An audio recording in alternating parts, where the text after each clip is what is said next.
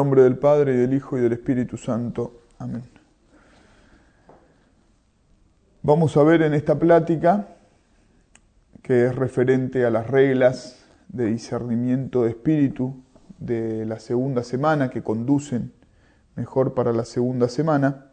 un punto concreto que toca San Ignacio en estas reglas, que es el de los el discernimiento de los engaños del demonio bajo apariencia de bien, o como habitualmente se dice,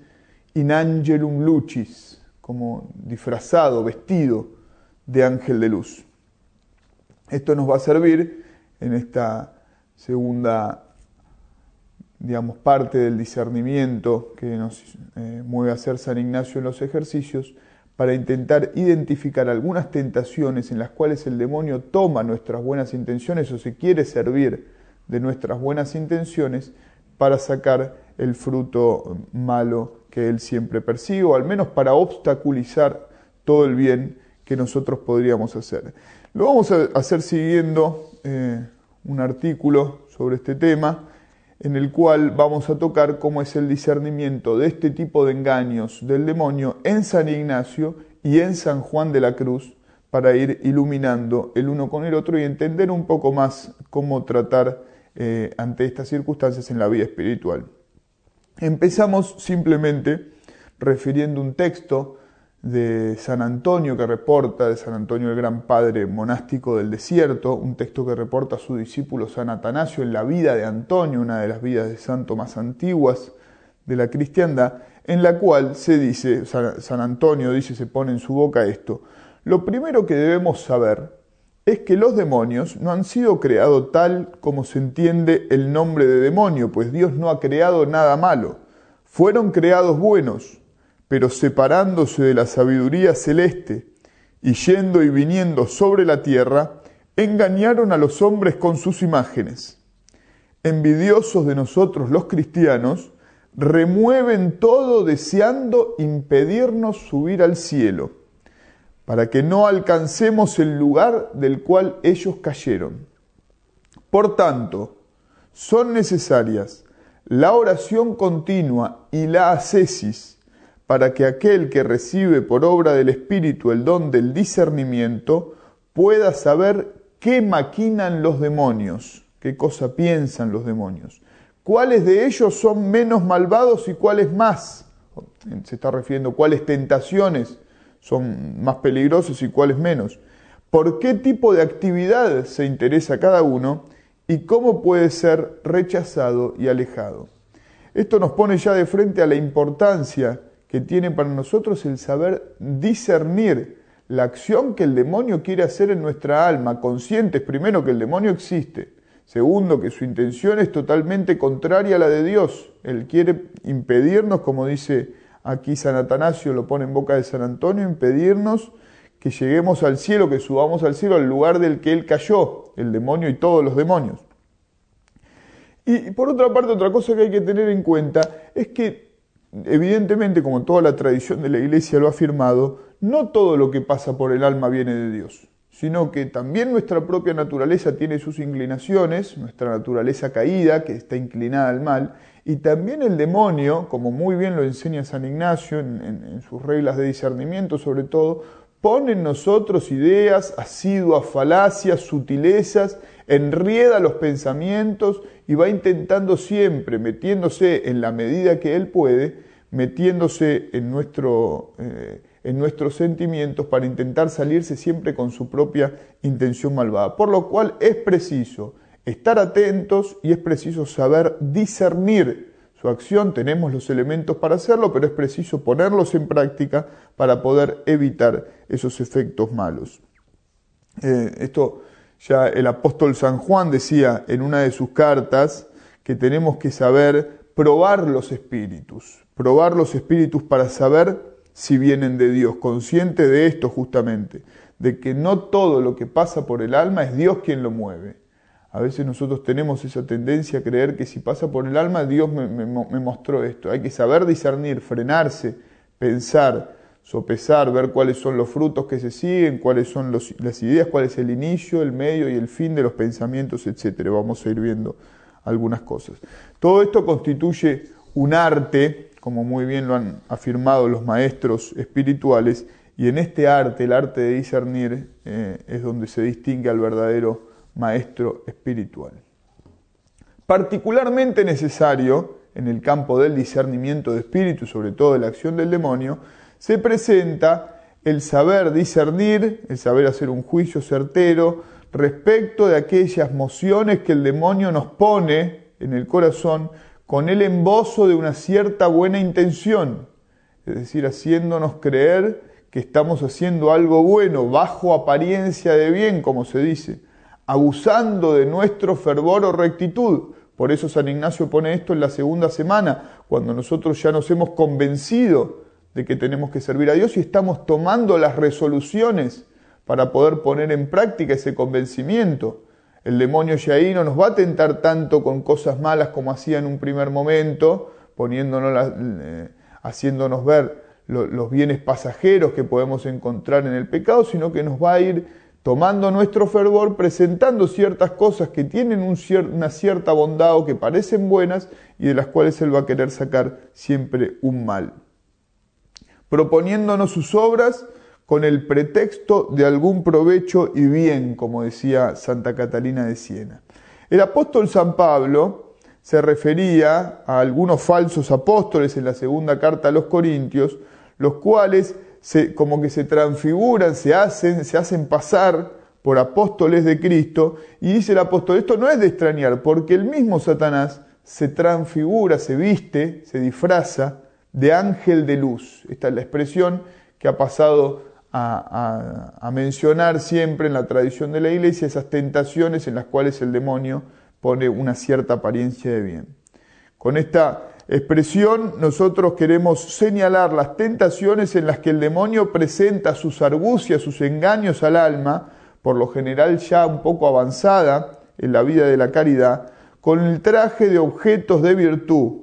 entendiendo el demonio que por su ya relativamente buena condición, este es un modo más apto para engañarla que la proposición directa del pecado.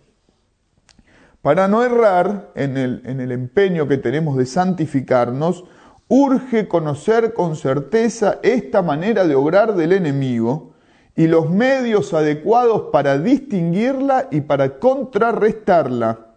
porque aunque aconseje virtud, jamás ha de seguirse la recomendación del demonio, si no se quiere quedar luego entrampado en sus lazos, tal como señala Santo Tomás comentando ese texto de la segunda carta a los Corintios del apóstol San Pablo, diciendo, ha de notarse que algunas veces Satanás se transfigura visiblemente como hizo ante, por ejemplo, San Martín de Tours, con el objeto de engañarlo. Y de hecho de esta manera, de esta manera ha engañado a muchos. Para estos casos sirve, y es incluso necesaria, dice Santo Tomás, la discreción de espíritus, que Dios concedió, por ejemplo, de manera especial a San Antonio. Puede conocerse, por otra parte, que sea Satanás, puesto que el ángel bueno desde el inicio exhorta cosas buenas y persevera en esta exhortación. Si viene de Dios, eso se va a mantener siempre la buena intención. El malo, en cambio, pretexta buenas intenciones al inicio, pero queriendo luego satisfacer su deseo e intento, que es engañar, induce e instiga finalmente a lo malo. Bien, San Ignacio de Loyola en su libro de los ejercicios espirituales ofrece, en consonancia con la tradición bíblica, la tradición patrística, San Atanasio lo hemos visto, en la misma línea de esta explicación de Santo Tomás, una serie de normas que nosotros ya hemos conocido en, en las que son, refieren a la primera semana, también se puede leer el texto, muy útil, de todas las reglas referentes a la segunda semana, las cuales normas son definitivas para discernir y confutar, para rechazar este tipo de engaños del demonio de que vamos hablando. Particularmente se aplican en estos casos las reglas de discernimiento a este tipo de tentaciones que conducen más para la segunda semana. El hecho de ser pensadas para quienes están ya en la segunda semana deja ver que estas son consideradas tentaciones que acaecen por norma general en aquellos que ya han logrado una cierta victoria contra el pecado, ya han avanzado, ya han vencido ciertos pecados primeros y tienen mucho deseo, como dice el propio San Ignacio, de pasar adelante en el servicio de su divina majestad. Están intentando santificarse. Es por tanto un engaño bien propio de lo que la tradición llama la vía iluminativa, es decir, el estado de los aprovechados, lo cual no quiere decir que no pueda sufrirse en otros estadios de la vida espiritual, ni tampoco que los aprovechados solamente sean tentados de esta manera. Dice San Ignacio, comúnmente, comúnmente,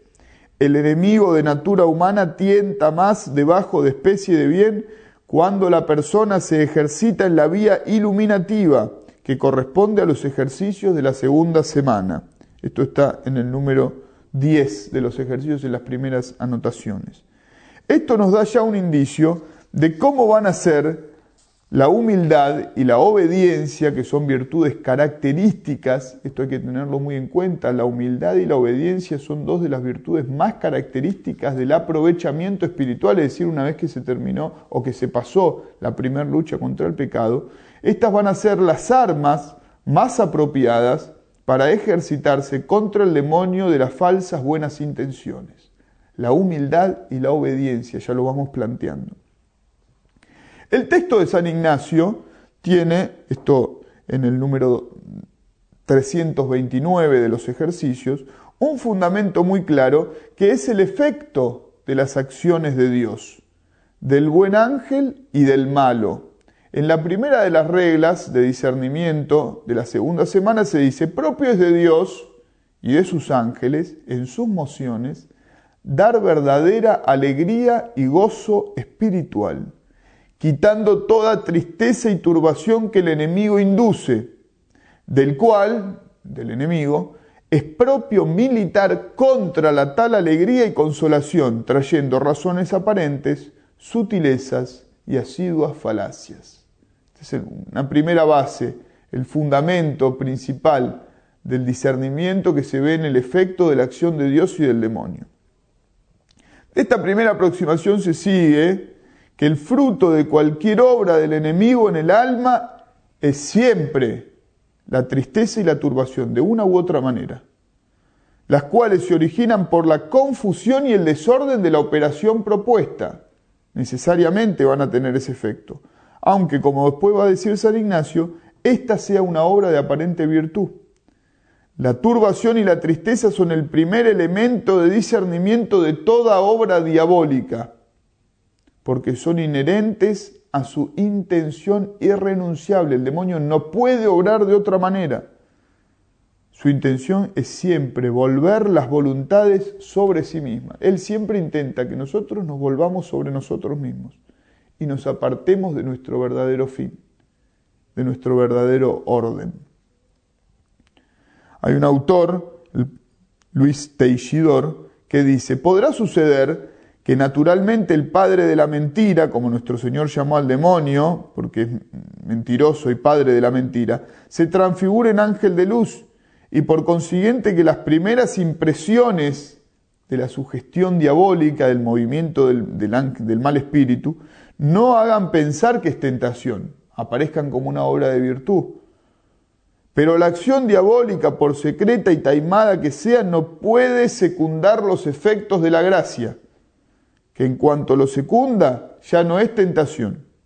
Y así, por necesidad de la mala condición del demonio tentador, se ha de manifestar pronto su influjo como contrario en nosotros a la acción del Divino Espíritu. Siempre de una u otra manera se muestra yendo contra la consolación espiritual que nos infunden Dios y sus ángeles. En la cuarta de las reglas, San Ignacio toca de lleno este tipo de tentación diciendo, propio es del ángel malo, una de sus típicas acciones, que se forma subangelo lucis, se, se transfigura como bajo la apariencia de un ángel de luz, entrar con la ánima devota y salir consigo. Esto significa tomar pie de la devoción que tiene el alma, que tiene nuestra alma, para llegar a partir de eso enredando a su propia intención, a la intención del demonio. Es a saber, traer pensamientos buenos y santos conforme a la tal ánima justa, y después, poco a poco, procura de salirse trayendo a la ánima, al alma, a sus engaños cubiertos y perversas intenciones. El objeto que nos presenta el demonio en estas tentaciones es una cosa buena en sí misma, una cosa que es conforme a la virtud, pensamientos buenos y santos, dice San Ignacio. En esto consiste el peculiar peligro de esta manera de ser tentados. Sin embargo, San Ignacio hace notar dos características que delatan siempre la presencia del verdadero autor de la proposición engañosa. Dos características muy importantes. Primero, la confusión del discurso de la razón. No es claro lo que se está presentando. En segundo lugar, el desarreglo de la intención a que la obra se ordena. Sus engaños cubiertos, la confusión de la razón, sus perversas intenciones, el desarreglo de la intención del orden de la obra. La tristeza y la turbación que dijimos son efectos de estas dos características. De que el pensamiento no está claro, lo que estamos queriendo hacer, ni siquiera a veces somos capaces de exponerlo claramente, y de que la intención siempre está, incluso desde el inicio, un poco torcida, sobre todo volcada sobre nosotros mismos. En la primera regla había mencionado San Ignacio esas razones aparentes, sutilezas y asiduas falacias con que el demonio de alguna manera enturbia el ojo de la razón. Bastará llamar la atención sobre la misma multiplicidad de palabras semejantes, dice un comentador, para hacer caer en la cuenta de la multiplicidad de pensamientos que a menudo encontrará uno en su conciencia en el momento de la tentación es decir, cómo se, agolpan los pensamientos. San Atanasio, que citamos al inicio, dice que el demonio, apenas San Antonio había comenzado su vida de ascesis, cuando cuenta en la vida de San Antonio cómo había empezado a hacer penitencia, levantó en él una gran polvareda de consideraciones en su mente, como una gran polvadera de pensamientos deseando apartarlo de su recta decisión. Mil pensamientos, volver una y otra vez sobre cosas y pensar y pensar sin una claridad, sin un hilo, que es un efecto propio de Dios.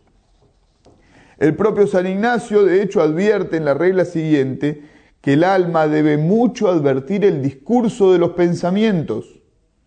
con su principio, su medio y su fin,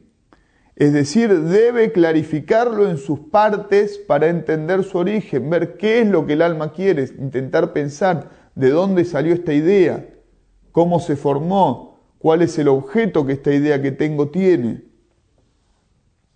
Añade San Ignacio en la regla sexta que si la persona descubre haber sido engañada por el enemigo, le aprovecha mirar luego en el discurso de los buenos pensamientos que le trajo, y el principio de ellos, y cómo poco a poco procuró hacerla descender de la suavidad y gozo espiritual en que estaba, hasta, traerla a su intención depravada, para que con la tal experiencia conocida, habiendo visto desde qué lugar el demonio me tomó, desde qué lugar se agarró de mi buena intención y me fue llevando a su mala intención, con la tal experiencia conocida y notada, se guarde para adelante de sus acostumbrados engaños. El embrollo mental que acompaña las tentaciones del demonio Subangelo Lucis entrampa al alma incauta pero de buena intención, lo cual no tiene que hacernos pensar que el mortal enemigo de nuestra humana natura, como lo llama San Ignacio, no busque como fin que esa buena intención se destruya y se pierda. Antes bien, secundar, seguir la obra que el demonio nos propone, aunque en sí sea buena, sea de apariencia buena, denota ya un cierto desorden en la intención del alma. Desde el momento en que la confusión del entendimiento no le deja advertirla en toda su implicancia. Siempre las tentaciones bajo apariencia de bien que el demonio nos propone tienen una cierta confusión de pensamientos que nosotros tenemos que poder advertir, si nos detenemos sobre ello, y que hacen que si nosotros la seguimos, al no tener claridad en lo que vamos a hacer, ya tengamos una cierta intención que se va torciendo. La proposición del demonio de una obra de virtud siempre está acompañada de la cerrazón sobre sí misma de la persona que la sigue, del aferrarse al propio juicio, puesto que la intención del diablo siempre es perversa desde el inicio. Es esa desviación de la intención, esa cierta cerrazón sobre uno mismo, sobre la propia complacencia, lo que hace que la obra en sí se presente como oscura y llena de complicaciones e inquietudes. No se puede explicar claramente porque siempre es algo que termina siendo, eh, eh, termino buscándome a mí mismo como fin. San Ignacio, que en su momento había sucumbido a algunas tentaciones del tipo que vamos tratando, como se dice en su autobiografía en el capítulo 3, por ejemplo, completa sus advertencias, en cierta manera, con dos meditaciones que probablemente ya se hayan hecho en este momento, son claves en los ejercicios y que constituyen el alma de la segunda semana y que se dirigen a discernir los engaños del demonio y a rectificar la intención contra todo afecto que pueda servirle al enemigo de basa contra nosotros y nuestro propósito de santidad. Son las meditaciones llamadas muy conocidas de dos banderas y de tres binarios de hombres. En concreto, el ejercicio de las dos banderas se ordena a pedir conocimiento de los engaños del mal caudillo y ayuda para de ellos me guardar, al menos es uno de sus fines. El de los binarios, o sea, estamos pidiendo la claridad de los pensamientos. En el de los binarios, en cambio, se nos manda pedir gracia para elegir lo que más a gloria de su divina majestad y salud de mi ánima sea, es decir, una rectitud de intención, una, pureza de intención total.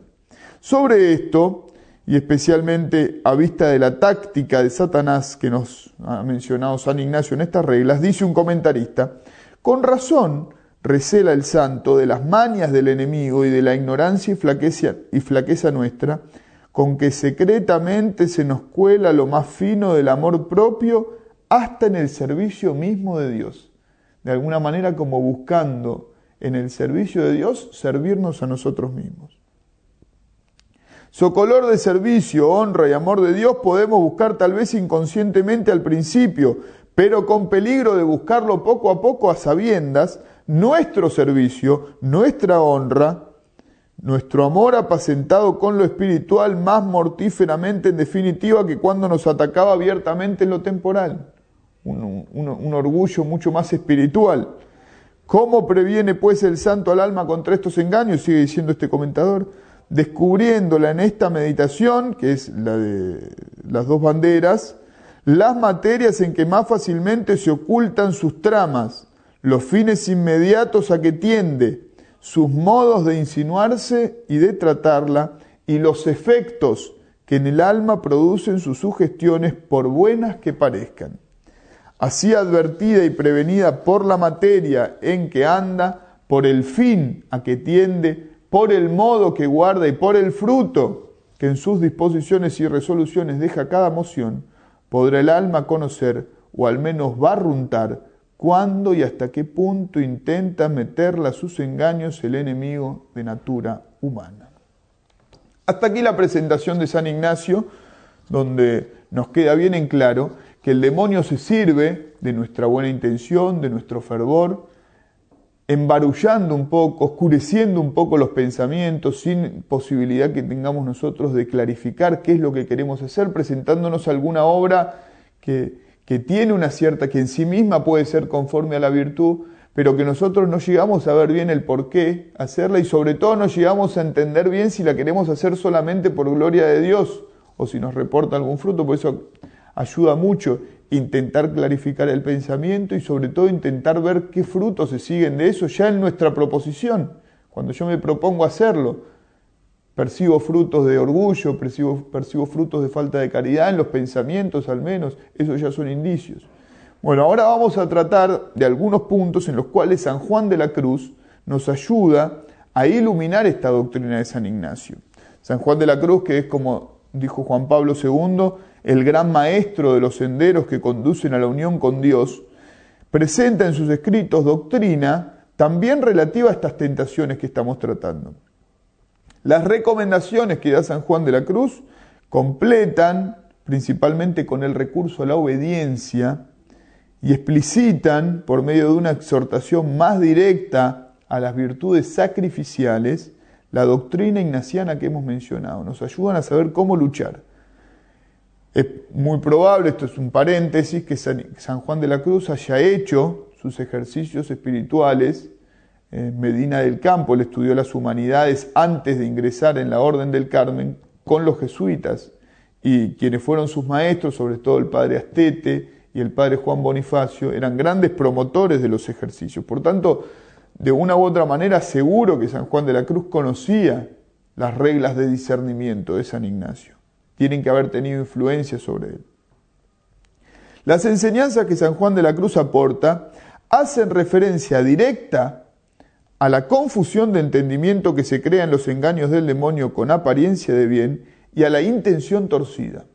Nos ayudan a clarificar el pensamiento y nos ayudan a enderezar la intención para que el demonio no pueda tomarse de eso para salir con su mala, eh, con su mala intención. Los remedios que da San Juan de la Cruz para discernir y luchar en estos casos son, de hecho, la obediencia que ilumina la obra depende también, cada persona obedecerá de una manera según su estado, pero al menos una obediencia a un director espiritual, a un maestro espiritual,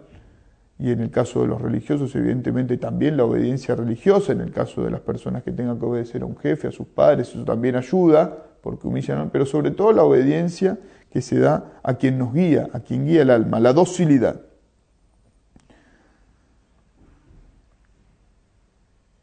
Bien, los remedios que da entonces para discernir y luchar son la obediencia que ilumina la obra y la cruz, es decir, el ejercicio de las virtudes mortificativas,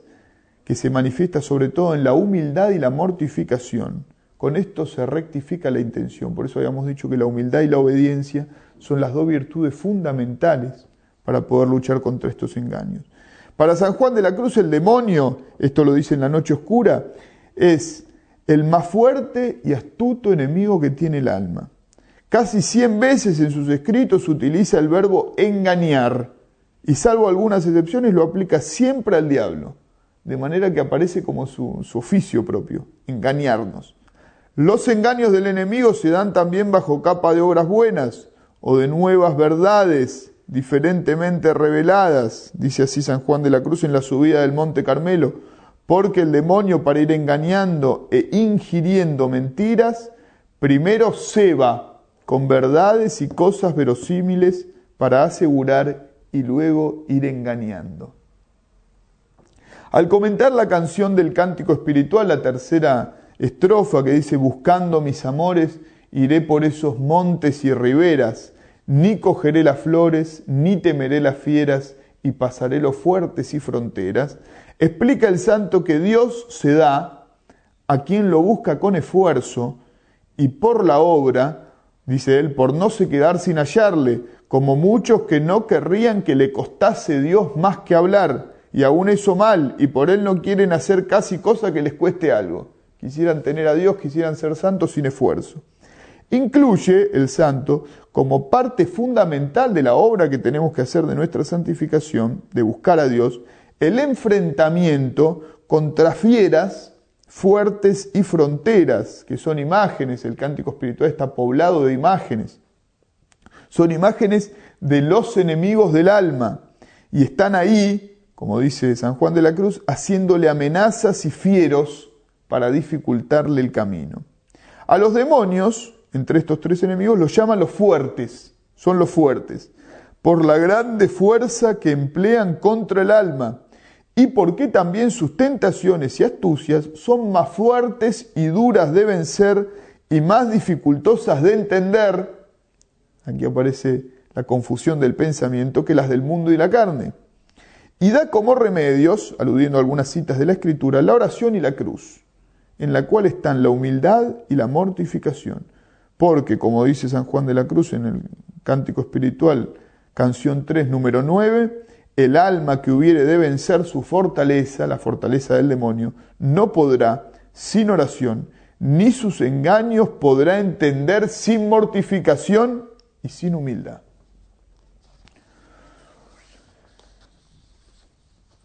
Más particular a nuestro objeto, además de este texto del cántico, es un texto de las cautelas. Es un escrito dirigido principalmente a los religiosos,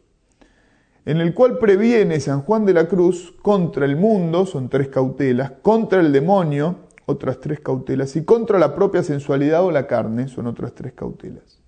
En los consejos referidos a la lucha contra el demonio, el remedio que se daba en el cántico, que acabamos de ver, oración y cruz, por humildad y mortificación, se especifica en la práctica de la obediencia. Santo Tomás dice de hecho que la obediencia es el modo de humillación y el signo de la humildad, el saberse sujetar. La obediencia adquiere un rol fundamental para clarificar los engaños del demonio y no sucumbir a ellos, especialmente cuando los propone haciendo creer que propone algo bueno, ya que entre las muchas astucias, dice San Juan de la Cruz, de que el demonio usa para engañar a los espirituales, es decir, a las almas que van creciendo en la vida espiritual, la más ordinaria es engañarlos debajo de especie de bien y no debajo de especie de mal, porque sabe que el mal conocido apenas lo tomarán. Y así siempre te has de recelar de lo que parece bueno, mayormente cuando no interviene la obediencia. Como digo, esto si bien se refiere directamente a la obediencia religiosa, porque es un escrito dedicado a los religiosos, se entiende también en un sentido amplio de la sujeción, sobre todo maestro o director espiritual. El texto que dice, trae San Juan de la Cruz en su instrucción y cautelas es de una claridad absoluta. Dice, jamás, fuera de lo que de orden estás obligado, te muevas a cosa, por buena que parezca y llena de caridad, ahora para ti, ahora para otro cualquiera, de dentro y fuera de casa, está hablando de los religiosos principalmente, pero no, únicamente, sin orden de obediencia. Ganarás en esto mérito y seguridad excusaste de propiedad y huyes el daño y daños que no sabes, de que, te pedirá, de que te pedirá Dios cuenta en su tiempo. Y si esto no guardas en lo poco y en lo mucho, aunque más te parezca que aciertas, porque una persona muy esforzada, que hace grandes actos, grandes obras, cosas todas muy particulares, muy personales, no podrás dejar de ser engañado del demonio o en poco o en mucho el que no se sabe sujetar, el que siempre se guía por sí mismo, no va a dejar de ser engañado por el demonio. Aunque no sea más que no regirte en todo por obediencia, ya yerras culpablemente, pues Dios más quiere obediencia que sacrificios. Y termina diciendo, pero esto especialmente a los religiosos, las acciones del religioso no son suyas, sino de la obediencia. Si las sacare de ellas, se las pedirán como perdidas. Las otras cautelas que van derechamente contra el demonio no tratan directamente del tema de estas tentaciones, solamente esta. Pero se puede mencionar que en ellas se refuerza la importancia de la humildad y de la caridad para entender y confutar los engaños del maligno. Y hay una ulterior indicación en el escrito titulado, también directamente dirigido a los religiosos, Avisos a un religioso para alcanzar la perfección. Allí San Juan de la Cruz explicita las disposiciones de quien no quiere ser engañado, el que realmente quiere seguir adelante. El texto puede servir de contrapeso a cualquier tentación porque es una guía práctica de comportamiento religioso y cristiano, dice así el santo. Para obrar lo tercero, esto en, en los avisos a un religioso, que es ejercicio de virtudes, le conviene tener constancia en obrar las cosas de su religión y de la obediencia sin ningún respeto del mundo, sino solamente por Dios. Como digo, estos textos se dirigen directamente a religiosos, pero se aplican a todos. No buscar el, que, que nos vea nadie, ni siquiera nosotros mismos. Hacer las cosas solamente por Dios. Y para hacer esto así y sin engaño, nunca ponga los ojos en el gusto o disgusto que se le ofrece en la obra para hacerla o dejarla de hacer, sino la razón que hay de hacerla por Dios. Y así ha de hacer todas las cosas, sabrosas o desabridas, con ese solo fin de servir a Dios en ellas. Y para obrar fuertemente y con, y con esta constancia y salir presto a la luz con las virtudes, tenga siempre cuidado de inclinarse más a lo dificultoso que a lo fácil, inclinarse más. No necesariamente elegirlo siempre, pero ante igualdad de cosas, inclinarse más a lo dificultoso que a lo fácil, a lo áspero que a lo suave, y a lo penoso de la obra y desabrido que a lo sabroso y gustoso de ella. Y no andar escogiendo, eligiendo, lo que es menos cruz, porque eso es una carga liviana. Y cuanto más carga, más leve es llevada por Dios. Procure también siempre que los hermanos, los demás, sean preferidos a Él, a uno mismo, en todas las comodidades, poniéndose siempre en más bajo lugar y esto muy de corazón, porque este es el modo de ser mayor en lo espiritual, como nos dice Dios en su Evangelio, el que se humilla será exaltado. Y es que al fin y al cabo, por más cuidado, por más preparado, por más, eh, por más, fino que sea el embuste, el engaño de Satanás, muchos más eficaces son los medios que nos proporciona la gracia. Siempre nosotros tenemos los medios a nuestro alcance para vencer todas las tentaciones del enemigo. Nunca somos tentados más allá de nuestra fuerza. Y no hay engaño del enemigo que no podamos descubrir.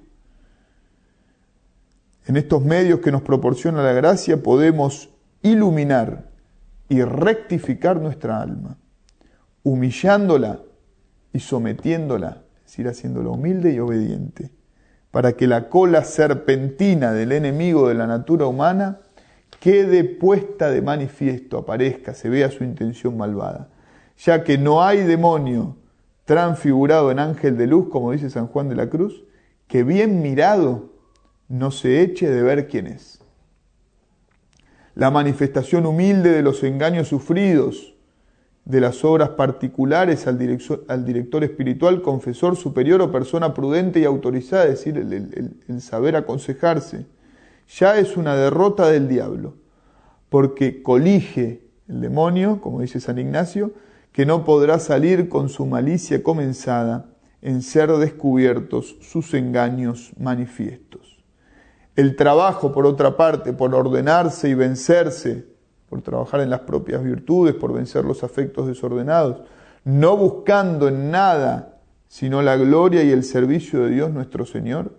y la participación de la cruz en que nos redimió, representan ya la victoria definitiva. Pero han de hacerse con seriedad y con limpieza de alma,